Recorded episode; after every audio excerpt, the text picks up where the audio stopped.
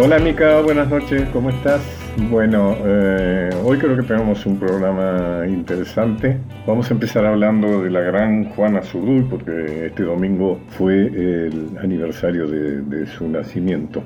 Y, después tenemos dos entrevistas que me parece que tienen su, su, fuerte interés. Eh, como siempre me elegí buena música, eh, creo que inevitablemente vamos a tener que empezar, bueno, y afortunadamente también con la versión de Luna y Ramírez sobre Juana Zurduy. Pero te pediría que me busques otra versión que no sea la muy, muy conocida y maravillosa versión de Mercedes Sosa. A ver si encontrás otra de, de categoría. Sí, para no caer de nuevo en la versión de Mercedes, que es fascinante, pero tuvimos música de ella la semana pasada, vamos con otra que es muy tradicional, pero mucho menos escuchada, y es la de Iliapu de Ariel Ramírez y Félix Luna, vamos entonces con Juana Zurduy.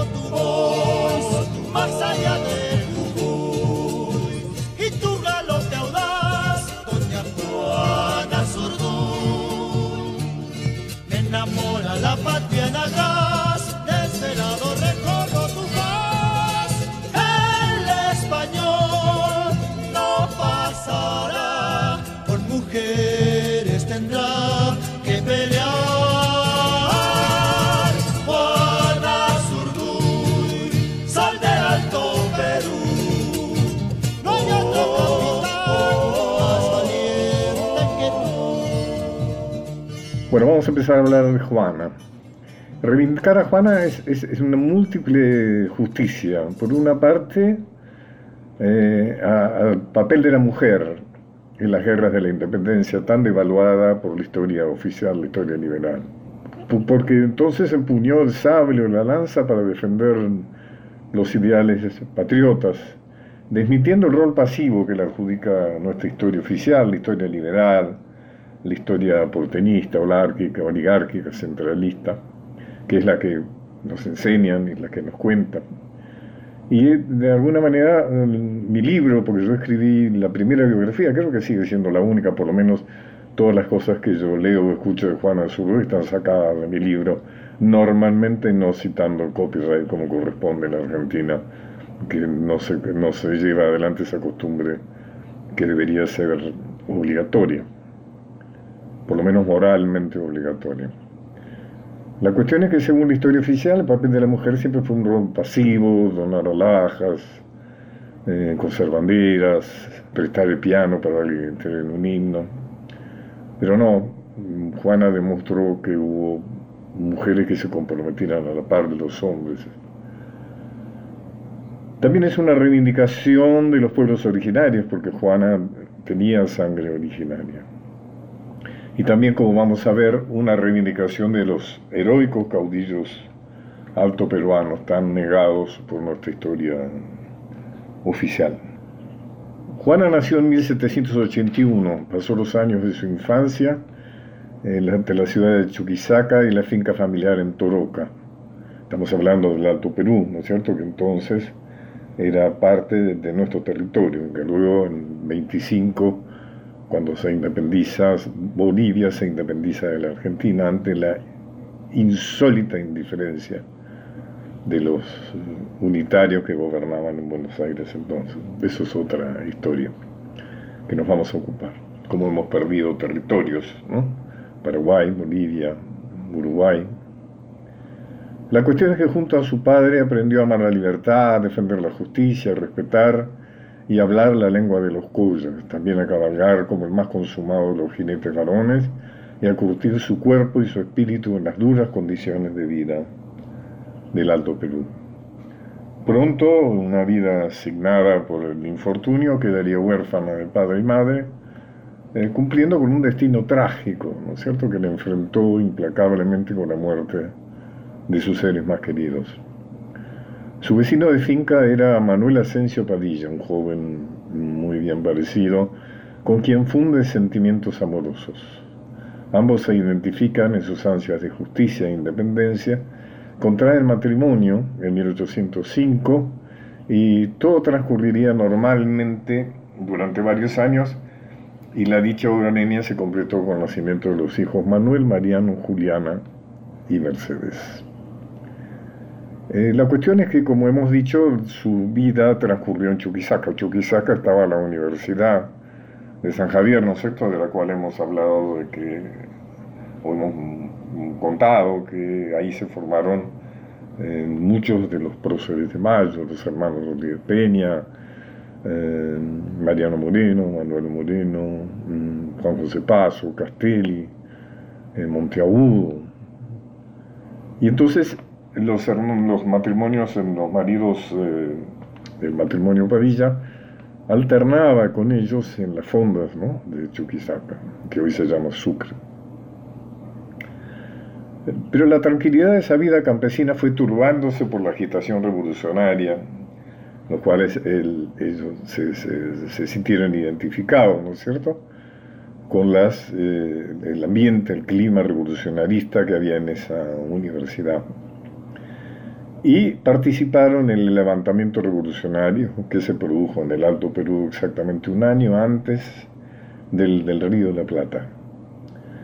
Eh, tanto Manuel Asensio como, como Juana tomaron partido por la causa de la libertad, reclutando voluntarios entre los indígenas, haciendo eh, de correos, etc. La cuestión es que fracasó ese levantamiento y los hizo a ellos claramente visibles como enemigos de los defensores de la colonización española del rey Fernando VII de España.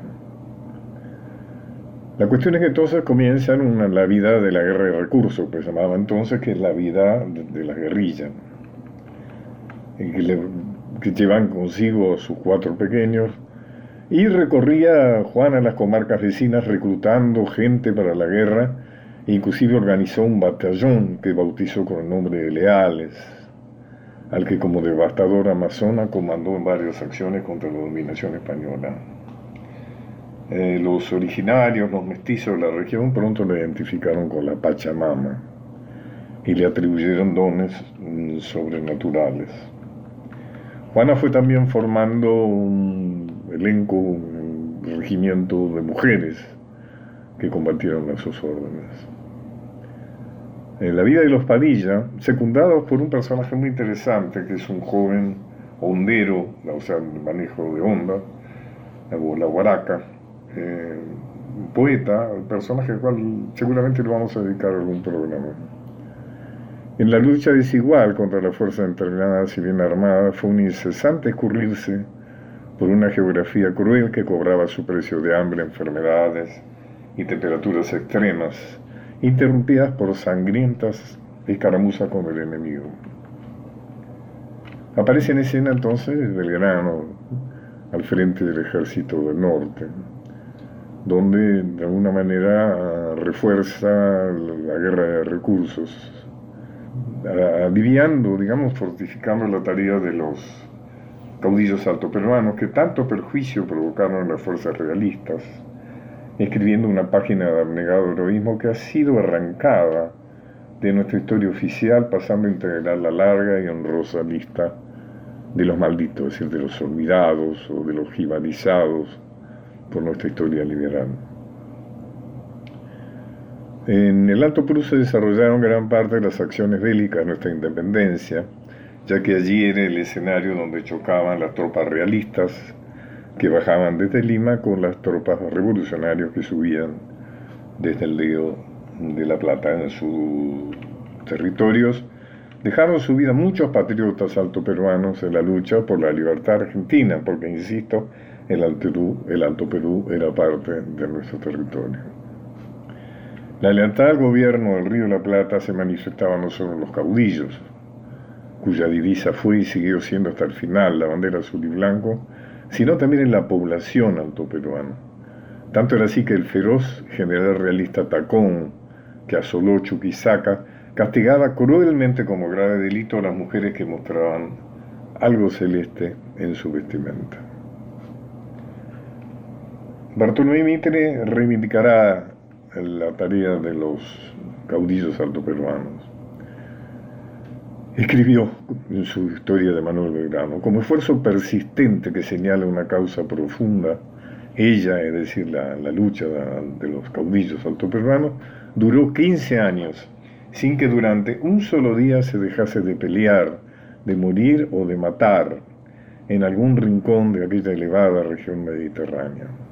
La caracteriza moralmente el hecho de que sucesiva o alternativamente figuraron en ella 102 caudillos, más o menos oscuros, de los cuales solo sobrevivieron nueve al final de la guerra independentista, pereciendo los 93 restantes en los patíbulos o en los campos de batalla, sin que uno solo capitulase, ni diese, ni pidiese cuartel en tan tremenda guerra. Bueno, Ustedes han visto algún homenaje, alguna calle, alguna plaza que reivindique a los caudillos autoperuanos. Les voy a dar los nombres, por ejemplo. En Abapó se desempeñaba Juan Manuel Mercado, en Ayopaya son todas poblaciones altoperuanas, ¿no? que en esa época, insisto, eran argentinas. En Ayopaya José Miguel Lange, en Chuquisaca Álvarez Bernal, que luego tendrá una destacada participación en la campaña del Perú con San Martín eh, en La Paz a José Miguel Lanza, en Salta, en Jujuy, a Martín Güemes, porque de alguna manera Güemes puede ser considerado un caudillo alto peruano. La diferencia es que para los naif de nuestros historiadores, como Jujuy y Salta siguieron siendo argentinas, entonces lo consideraron parte de la historia argentina, pero como los otros combatieron por nuestra independencia, pero luego el territorio se vuelve Bolivia, parecería que se volvieron extranjeros. Hay que citar también en Tarija a Francisco Uriondo.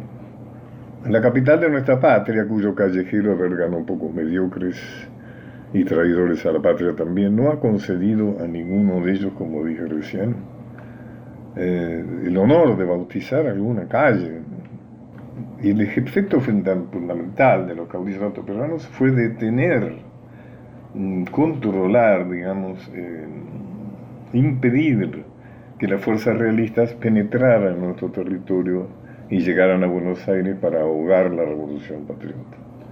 Es mucho lo que le debemos a los caudillos autoperuanos. Juana era una caudillo autoperuana, también su esposo Manuel Asensio, eh, que los dos tenían el mismo precio. Por su cabeza, los realistas ofrecían 10 mil pesos por cada uno.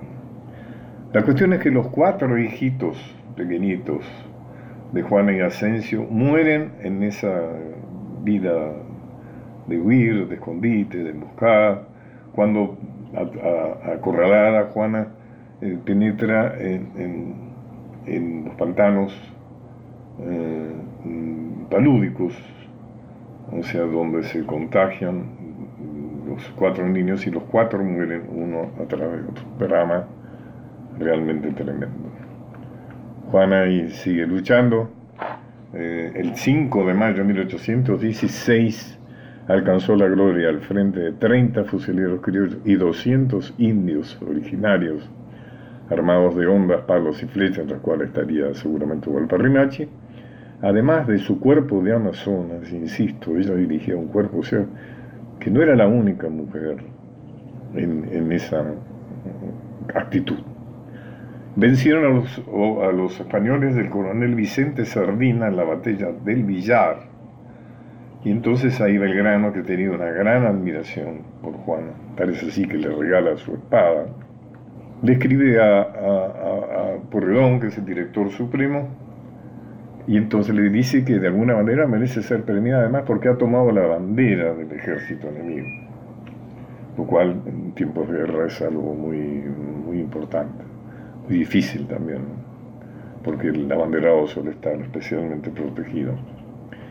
Le escribe el 13 de agosto de 1816 Belgrano, pero no le dice el excelentísimo señor director supremo del Estado. Mirá, mirá Micaela la carta que le escribe eh, Belgrano, de, perdón, perdón, a Belgrano en respuesta. A ver. El excelentísimo señor director supremo del Estado se ha impuesto con satisfacción del oficio de vuestra excelencia, es decir, de lo que le había dicho Belgrano, y parte que acompaña, pasado por el comandante don Manuel Asensio Padilla, relativo al feliz suceso que lograron las armas de su mandato contra el enemigo opresor del Alto Perú, arrancando de su poder la bandera que remite como trofeo debido al varonil esfuerzo y bizarría de la amazona doña Juana Zurduy. Bueno, no eran tiempos del feminismo actual, entonces eso se ha identificado como algo varonil. Claro. Cosa que hoy no haríamos, diríamos, bueno, es una mujer, a es algo que también pueden hacer las mujeres sin necesidad de que sean comparadas con varones. Igual a veces pasa todavía, ¿eh? Sigue la carta, el gobierno en justa compensación de los heroicos sacrificios con esta virtuosa americana, se presta a las rudas fatigas de la guerra en obsequio de la libertad de la patria, ha tenido bien decorarla, así dice, con el despacho de teniente coronel, que acompaño para que pasando las manos de la interesada le signifique la gratitud y consideraciones que han merecido al gobierno sus servicios, igualmente que a las demás compatriotas que le acompañan. Firma Juan Martín de Perdón, director supremo de las Provincias Unidas del Río de la Plata. O sea que es nombrada en gran honor miembro del ejército como teniente coronel. Participé sin duda emocionado en la ceremonia en el despacho de la presidenta Cristina Fernández de Kirchner, quien la a su vez la ascendió a general. O sea que hoy Juana Zurduy, que ha sido reivindicada con un bello monumento, eh, etcétera, digamos, quizá nunca suficientemente. La cuestión es que entonces hoy es generala. Bueno, siguieron los pozos Padilla, la guerrilla. Eh, fíjense un momento muy dramático para los caudillos santoperuanos, también para Juana y Manuel Asensio.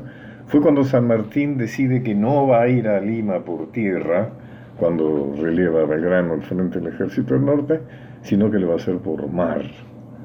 Entonces, al no haber fuerzas del ejército patriota, fuerzas del ejército formal, diríamos, los caudillos quedan a merced de la represión eh, realista.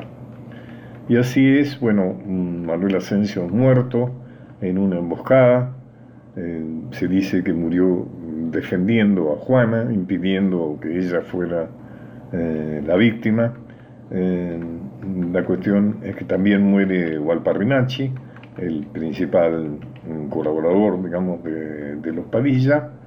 Eh, y finalmente, digamos, bueno, Juana eh, debe, debatada emocionalmente, pero además también muy debilitada militarmente, baja a refugiarse en las fuerzas de Güemes.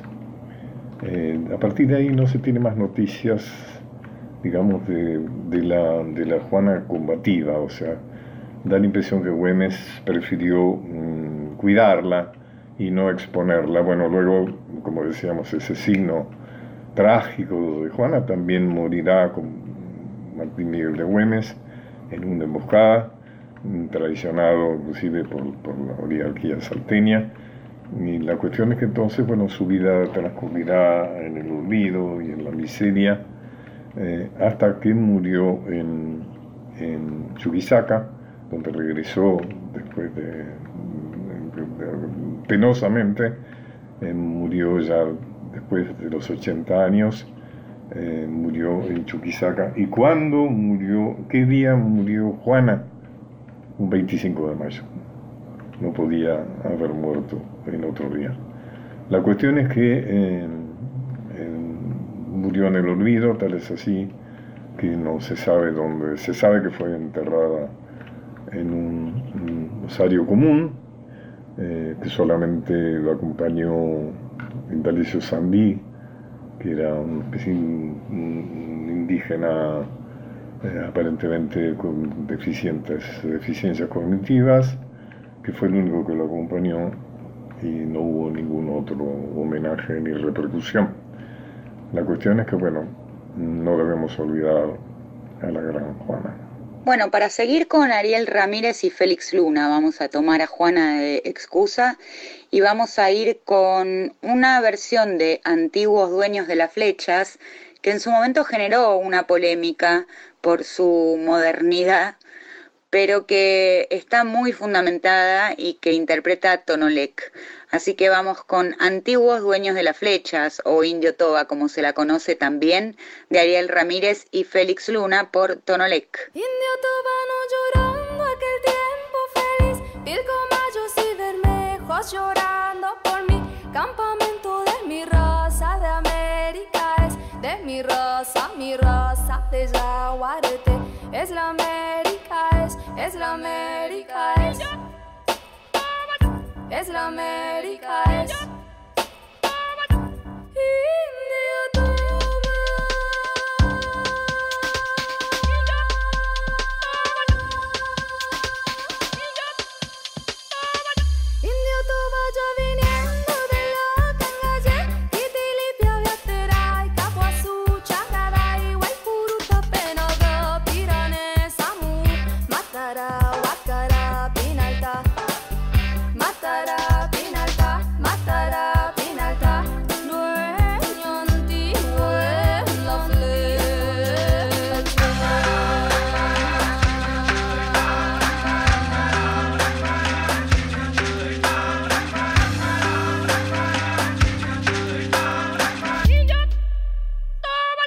Pacho O'Donnell está en Nacional, la radio pública. Continuamos con Los Caminos de Pacho O'Donnell.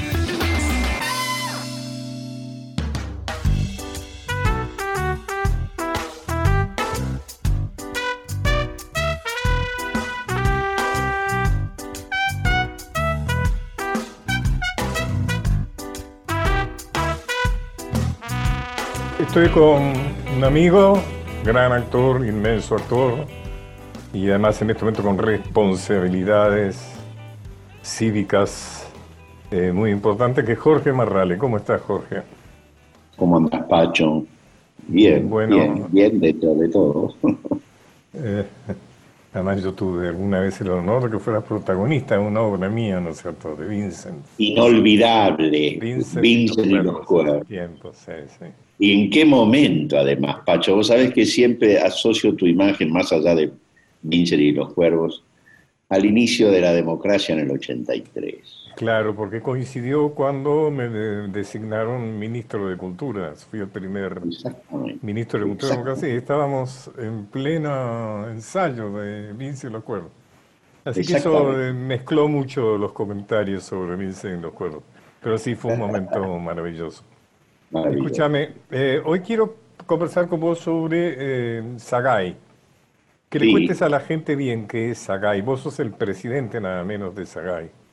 Sí. Contale a la gente qué, qué, es Sagay, para qué sirve Sagay. Bueno, Sagay, un poco para, para aquellos que no, que no conocen qué es Sagay, es una sociedad de gestión de actores, intérpretes, esa es la sigla Sagay y lo que hace una empresa de una empresa, una sociedad de gestión de esta naturaleza es recaudar por derechos de propiedad intelectual de la obra nuestra, la obra donde estamos los actores, que se emite en cine, en televisión y bueno, y ahora también en las plataformas.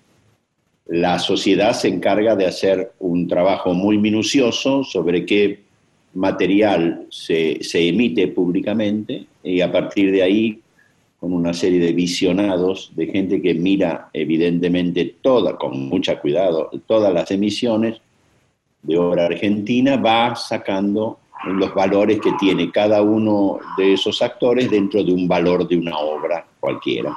En función de eso, Sagay reparte desde el año 2010 regalías a actores y actrices, argentinos y extranjeros también que tienen acuerdo de reciprocidad con nosotros y podemos hacer este, acuerdos y, podemos abonar no solamente actores argentinos, sino también eh, actores extranjeros. En términos generales, digamos que es una sociedad que realmente se ocupa además no solamente de repartir, sino de tener una fundación de la que se ocupa eh, Un tema complejo actualmente es el tema, bueno, yo no sé si uso bien las palabras, el tema del streaming, ¿no? El tema de... Sí, exactamente. bueno, el tema del streaming... Que Netflix y demás. Exactamente, que además hace que si uno mira, yo tengo ahí unos videos que hemos hecho desde la parte de comunicación, lo que ha aumentado durante la pandemia la, la cantidad de usuarios que tienen las, las plataformas. Sí, debe haber aumentado significativamente. significativamente. Con local. Ahora, vos fíjate, esas plataformas todavía, al no tener acuerdos con nosotros, nosotros todavía no podemos cobrar de esas plataformas. Con lo cual estamos este, iniciando tratativas como para poder empezar. Ya una sociedad española, la AISG, es una hermana nuestra en España, ya hizo un acuerdo con eh, Netflix y bueno, en principio ya empiezan a hacer eh, los pagos. Pero estar en esa situación realmente pone a todo el colectivo de actores y actrices en una situación muy compleja, muy compleja porque la única forma que tenemos hoy por hoy de poder cobrar algún centavo es a través de los repartos que pueda hacer Sagay por obra. Eh, con lo cual, bueno, es, es, muy importante para nosotros que los canales de aire puedan repetir obras argentinas. Lo hemos dicho desde el inicio de la cuarentena. Que por favor nos ayuden con eso, porque es la única manera como cobramos por obra emitida públicamente, es la única manera de que podamos cobrar actores y actrices por la emisión de esas obras. la, situación trascendido, ¿no? Que la situación de actrices y actores relacionada con el teatro, con el cine, eh, es muy dramática, ¿no? Sagay ya te ha hecho alguna intervención en ese sentido. Sí, bueno, Sagay realmente... además, perdón, además de lo que acabas de decir, que Sagay es la posibilidad de que cobren algo a lo largo de esta... Sí, sí, no, además nosotros hicimos una encuesta a través de la Fundación Sagay, de nuestros asociados, en términos de determinar en qué condiciones están los socios y las socias, y sobre todo teniendo especial cuidado en aquellos que eh, ya con eh, edades mayores si necesitaban, digamos, alimento o, eh, en el caso de necesitar o compañía, alimento o medicación. Y la verdad hay que decir que habíamos empezado haciendo bolsones de comida para 150 compañeros y compañeras y hoy decía María Fiorentino, que es la responsable de fundación, que ya estamos, creo, en 400. O sea que, bueno, en la medida que aumenta la cuarentena, también aumenta la necesidad de poder asistir a compañeros que no tienen otro ingreso que no sea este, el del trabajo. ¿Qué pensás que va a pasar con, el teatro? Bueno, con también, digamos, con la función de la gente eh, va a volver a ir al teatro, le va a costar volver a ir al teatro, ¿cómo? Y yo lo veo complejo eso, Pacho. No solo por el protocolo, ¿no? Sino eh, cuánta gente va a recuperar la costumbre de ir a encerrarse en algún lugar con un espectador al lado y escuchando las toses, ¿no? Esa cosa tan típica del teatro, ¿no? Sí, sí. Eso, la verdad, que uno cuando mira, más allá de que uno tenga toda la esperanza de que, de que podamos volver al escenario y demás, y más allá de los protocolos, yo creo que eso va a ser muy complejo, va a ser el último espacio. El último. Además, con el cuidado y el temor, Pacho, de que este virus no se transforme y más allá de las cuarentenas y los cuidados que tengamos, no, no mute a otra cosa y no vuelva. Se sabe poco todavía, ¿viste?, del, del COVID-19. Escuchamos mucho, pero sabemos poco del COVID-19. Somos animales de contacto, y, y nosotros como actores, sin la gente, nada, no, no, no, no tiene... Por eso el teatro es tan doloroso, ¿no? No, no pasar por el teatro por afuera, ¿no? Aquellos que pueden salir, mirarlo, no poder entrar, porque ¿por cuánto tiempo va a estar vacío? Vacío, con ganas, pero vacío. ¿Ha habido algunas iniciativas del gobierno eh, interesantes, ¿no? Como esto de las becas que da a través del Fondo Nacional de las Artes y de ANSI. Sí, Ha habido algunas acciones, digamos, que han tratado de paliar esta situación. Digo paliar y no resolver, ¿no? Si no se trata de paliar algo de esto. Es que resolver debe ser muy difícil, Pacho. Eh, resolver, ¿cómo se resuelve? El tiempo Digamos, El, tiempo, nada más. Yo creo que hay algunas acciones que sí son buenas, son conducentes, eh, pero no son suficientes en términos de que tampoco uno puede modificar todo un esquema de vivir de una forma determinada y tener ingresos de una manera determinada, todo paralizado, más allá de los esenciales de las tareas esenciales y los oficios esenciales y, el resto, el resto que. Por eso es un momento de mucha, por lo menos para mí, de una reflexión muy profunda respecto a la solidaridad y alguna forma también de, de tener mucho cuidado con uno y con el otro. Si me cuido yo, estoy cuidando al otro. Y tener esto como un axioma, ¿no? Cuidarse, cuidarse, tener mucho cuidado. Este, es interesante porque este, esta, maldita pandemia eh, estimula situaciones no solidarias, ¿no es cierto? Porque la lejanía, lo que se aconseja la lejanía, ¿no? el no contacto, el otro como riesgo, ¿no?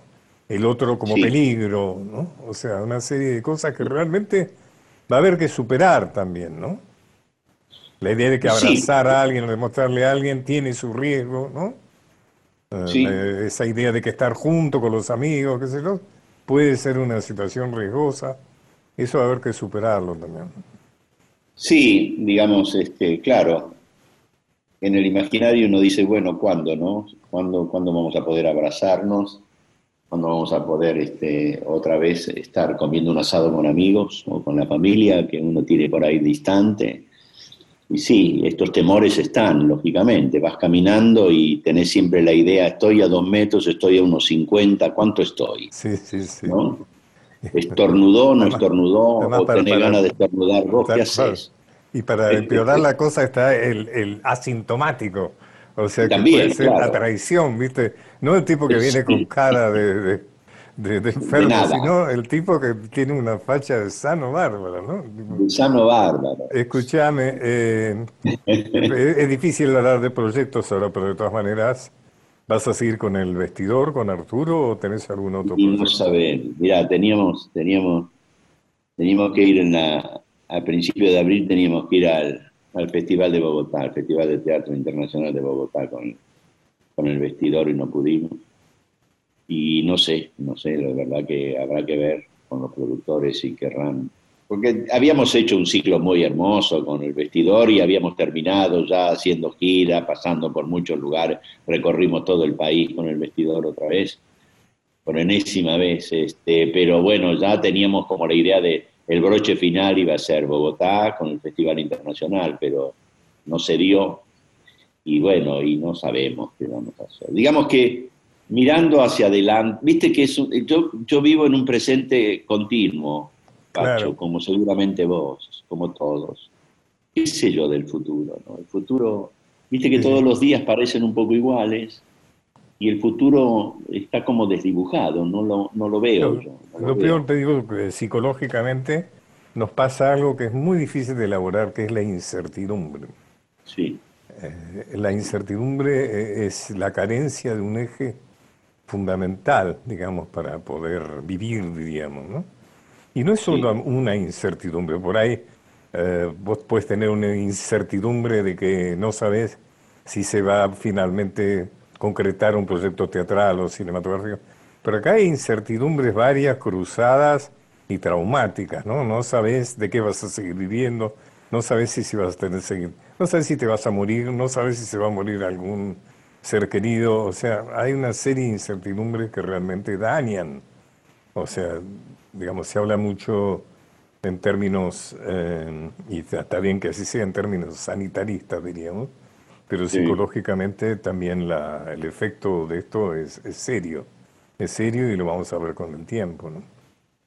Sí, por eso yo creo que hay que generar en la medida de lo posible algunos de esos lazos eh, no idealizados, sino posibles, lazos posibles, como para, para generar algunos vínculos de sostenimiento, para que Firmes, de todos firmeza. podamos- Sí, sí, de acuerdo. Sí, sí, para que no, para no caer en, en circuitos depresivos, ¿no? De acuerdo. Eh, intentar, A mí intentar. cuando la gente como- me pregunta qué hacer en estos tiempos, yo soy muy malo para dar consejos, pero creo que lo importante es tener proyectos, tener una idea de qué es lo que uno va a hacer o va a hacer, eh, Sí. o qué es lo que vas a dejar de hacer, o qué es lo que no vas a hacer más cuando todo esto termine, cuando vaya terminando, porque la- el final va a ser muy gradual, ¿no? Jorge, te Sí. agradezco muchísimo esto tiempo No, tuyo. Sabes que te aprecio y te admiro mucho. Así que muchas gracias. Soy. Pacho Donel, Y- he conversado con Jorge Marrale. Abrazo, Pacho. Una hora transitando los caminos de Pacho O'Donnell. Hasta las 24 por Nacional.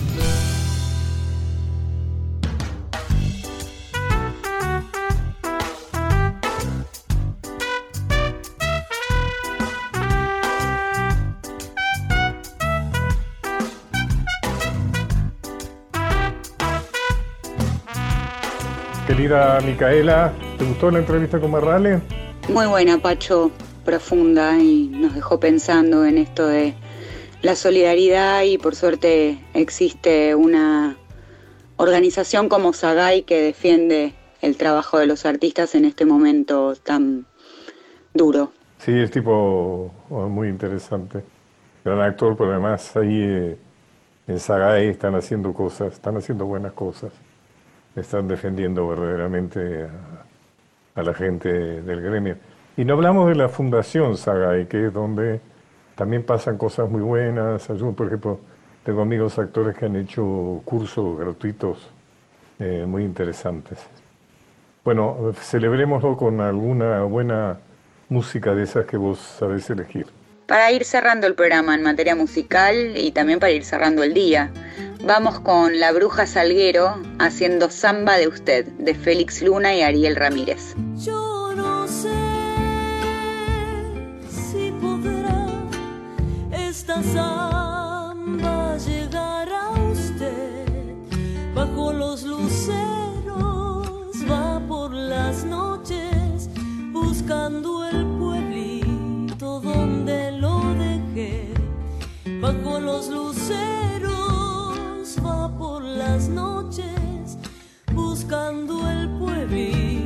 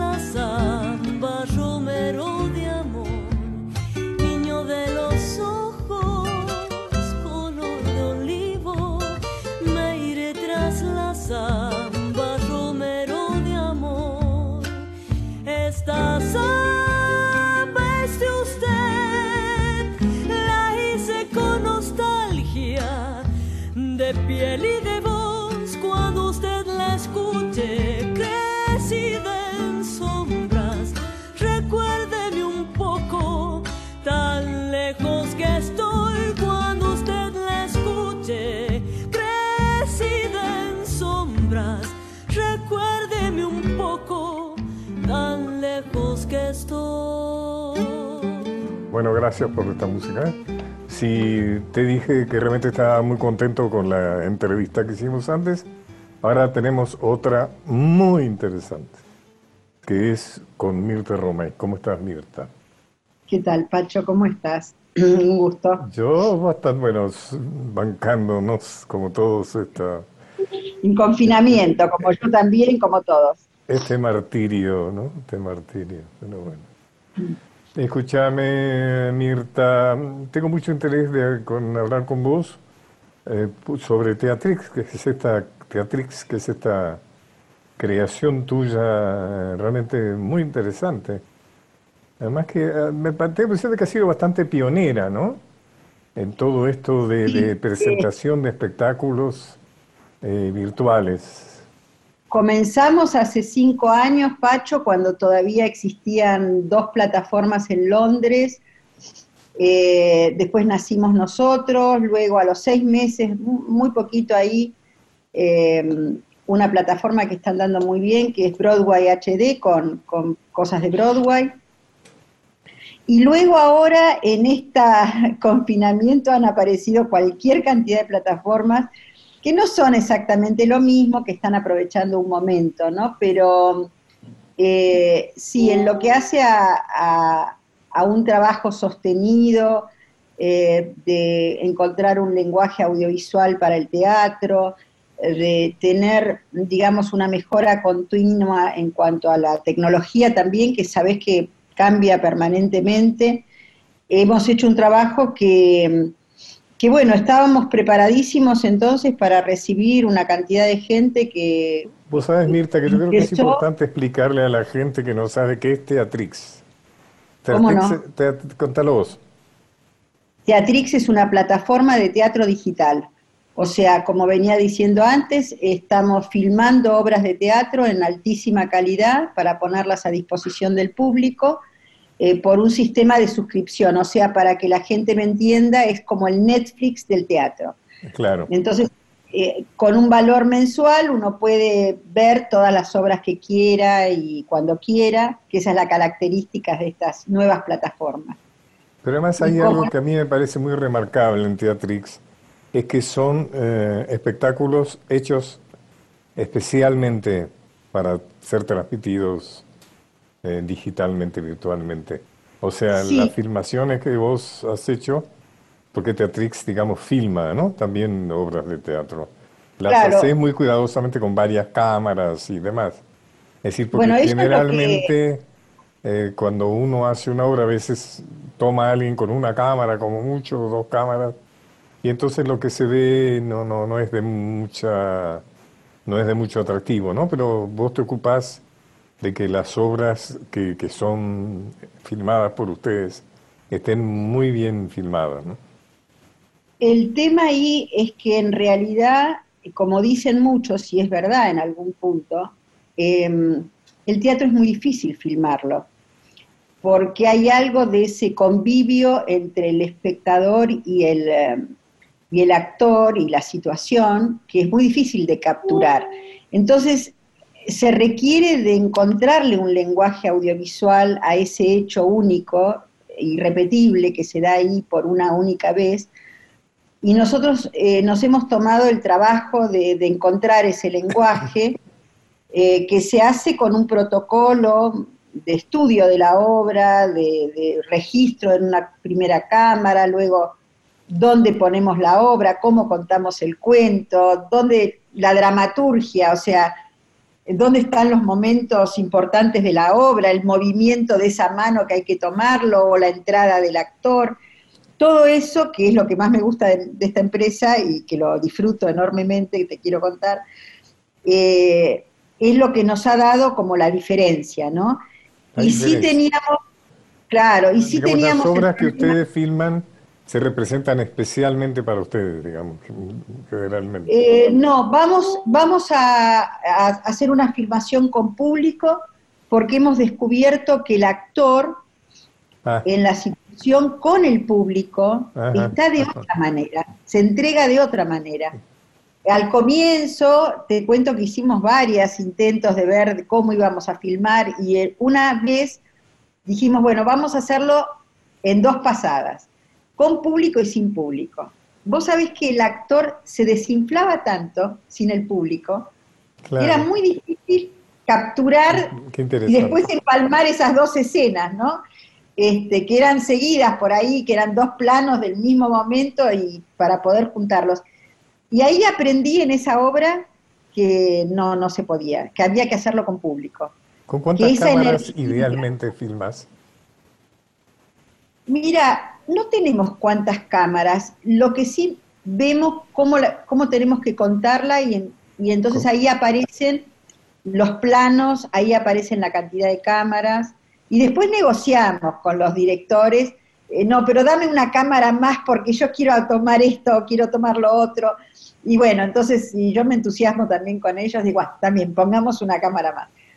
Pero bueno, es este, es un poco la cosa artística, ¿no? Que uno quiere tenerlo mejor y, y este y yo la verdad es que el tema es que lo disfruto realmente. Entonces, ahí me saco el sombrero de la empresaria que tendría que mirar los números o, y digo, no, pongan una cámara más o que pongan luces o pongan esto, porque me entusiasmo y lo disfruto mucho. Y además veo que la gente ha encontrado en eso una diferencia.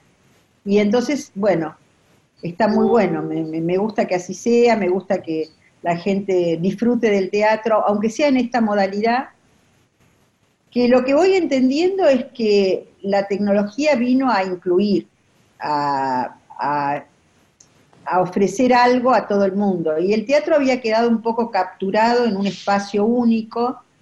Eh, y esto suma. Eh, permito yo creo que suma y puede ser una alternativa, ¿no? Estoy hablando con Mirta este Román y Pacho O'Donnell sobre Teatrix, que es la plataforma que ella ha fundado donde uno puede ver por un abono mensual obras de teatro eh, virtuales, virtualmente. por ejemplo, es evidente que el público va a tardar en volver al teatro.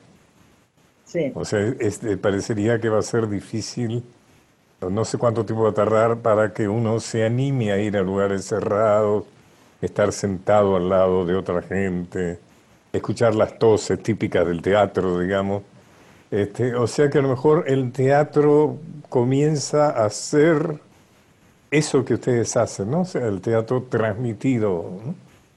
Este, la verdad es que a mí me gustaría que el teatro abra sus puertas rápidamente. Em, entiendo que por ahí va a haber un tiempo, eh, porque pensé que yo filmo teatro. Eh, o sea que para mí, si bien esto ha sido un, espaldarazo enorme y fantástico, pero yo filmo teatro y entonces también tengo que repensar mi empresa, no, no a mucho tiempo, de aquí a, digamos, en breve. Eh, de hecho, estoy pensando en producir, digo, voy a tener que producir para la plataforma. Eh, y, el, y mi modelo de trabajo era ir detrás del éxito o detrás de lo que la gente buscaba o ir detrás, que era eh, en algún sentido fácil, ¿no? Eh, ponerse a producir teatro, vos sabés que de 10 obras, solo dos la selecciona el público, o sea, el nivel de riesgo que voy a asumir es muchísimo mayor.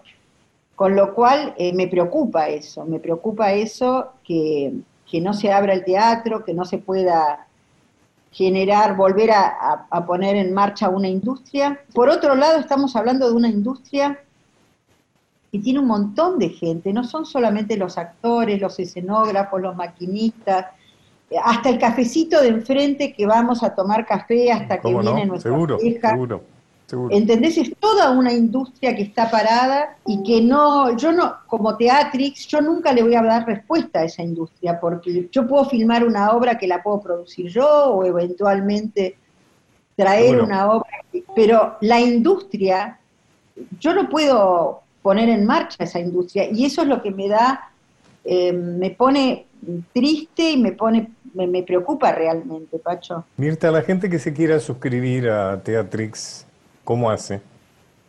Y es www.teatrix.com y ahí tienen una cantidad de obras fantásticas que hemos ido filmando, obras del comercial, obras de los este, ahora tenemos una semana dedicada a los chicos. ¿Cuántas obras tenés? Y logramos 160 obras, eh, que bueno, ellos, eso es una de las cosas. ahí es que, que, uno puede volver a verlo a Alfredo Alcón, puede volver a verlo a Carlos Carela, puede volver a ver a las grandes actrices, los grandes actores. Vos sabés que... En su medio, este que el teatro, ¿no? Porque sí, Halcón...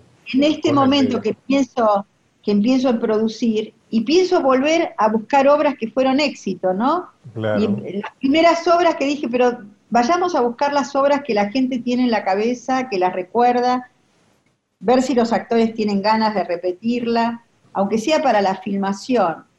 Eh, porque Teatrix está hecho de eso, está hecho del recuerdo, ¿no? De volver a encontrarse con algo eh, o que fue maravilloso para vos, o que no te lo perdiste y no lo pudiste ver, pero eh, imagino a Teatrix, la imaginé así, me cuesta empezar a pensarla de otra manera.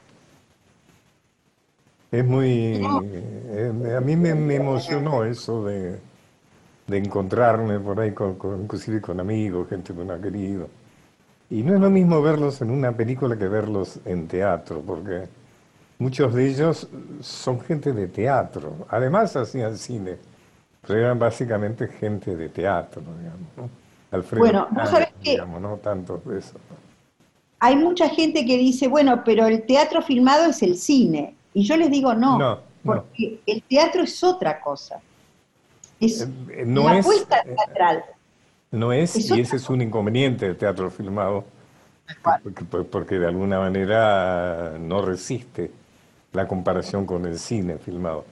Pero sí a través del trabajo tuyo de, encontrar, como decías, encontrar el sentido de la obra, encontrar la esencia, respetarla, buscar que el actor esté o la actriz está de la mejor manera posible, etcétera. Eh, muy hay, un punto de equilibrio ahí, ¿no? ¿Cuánto rompes la escena teatral para llevarlo a lo, a lo cinematográfico y cuánto la respetas? Hay un, yo siento muchas veces que hay un límite que tengo que correr por el medio, ¿no? Eh, para que el espectador lo disfrute. Y es algo totalmente artesanal, como el teatro. Finalmente es artesanal. No, no es cuestión de poner una cámara y listo, hay algo ahí. No, Mirta, te agradezco muchísimo. ¿eh? muy no, gracias a vos por esta charla y un beso Repitamos el, para que la gente eh, se abone, que además es un abono muy barato. Eh, en teatrix.com, de, repetir de nuevo el... el... www.teatrix.com, ahí pueden encontrar las 160 obras. Gracias, Pacho. Muchas gracias. Bueno, y nosotros nos despedimos. Eh, un gran agradecimiento como siempre porque no es fácil hacer esta, estas, estas, estas transmisiones en las situaciones actuales.